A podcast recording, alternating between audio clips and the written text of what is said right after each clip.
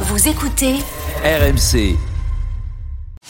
la story de la Coupe du Monde. Avec Antoine Martin, cette euh, demi-finale est donc historique à bien des égards, notamment pour les binationaux de la sélection marocaine. Qui aurait imaginé voir le Maroc affronter la France en demi-finale d'un mondial? Pas même les observateurs, à part un certain Samuel Eto'o qui avait prédit Cameroun-Maroc Mm. en finale, ni même les joueurs marocains. Quoique, écoutez cette prédiction de Sofiane Bouffal enregistrée il y a trois mois. Tu vas me prendre pour un fou, mais vraiment. Mais je pense que si on passe les poules, et on va passer les poules, Inch'Allah, on va aller en quart de finale, on va être la surprise. On va faire, tu vois, te rappelles s'ils ont fait Ghana en 2010 Ouais. On va faire comment? Et ils font même mieux Mm. que le quart de finale des Ghanéens en 2010. Le Maroc est la première nation africaine à se hisser dans le dernier carré d'un mondial. On a entendu Sofiane Bouffal. Demain, ça sera un déchirement pour lui, comme pour tous les binationaux. Elle est liée étincelant dans ce mondial, fait partie des 13 binationaux de la sélection marocaine, né à Paris, passé par Lille, formé à Angers où il joue actuellement. Son rapport à la France est très fort, mais son frère Abdeltif a déjà choisi le camp marocain. Une victoire, oui, c'est normal, mais après, c'est compliqué. On est né en France, la France, c'est notre pays aussi, le Maroc, c'est notre pays. Vive les deux patries. hein. Après, voilà, si la France gagne, tant mieux, si le Maroc gagne, tant mieux.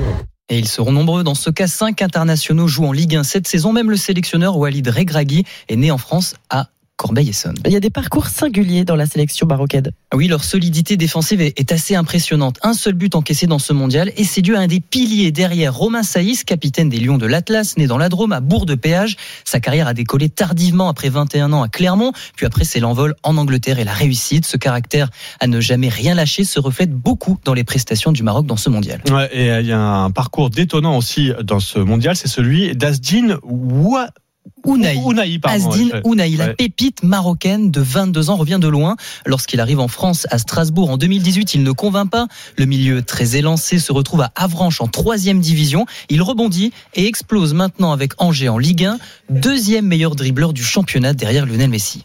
Il y a des joueurs qui sont revanchards, notamment euh, Unai, qui n'était pas conservé à Strasbourg il y a deux ans, qui jouait limite en équipe réserve à Strasbourg et aujourd'hui qui brille à chaque match et euh, qui a pris une place euh, limite dans des grands clubs aujourd'hui. Et il a jusqu'au point d'être dans des rumeurs de transfert pour allier le Barça, rien que ça. Lors du huitième de finale face à la Rora, Unai a surnagé dans le milieu au point d'impressionner l'ex-sélectionneur espagnol Luis Enrique. J'ai été agréablement surpris par le numéro 8. Je ne me rappelle plus de son nom. J'en suis désolé. Mon Dieu, d'où sort ce gars?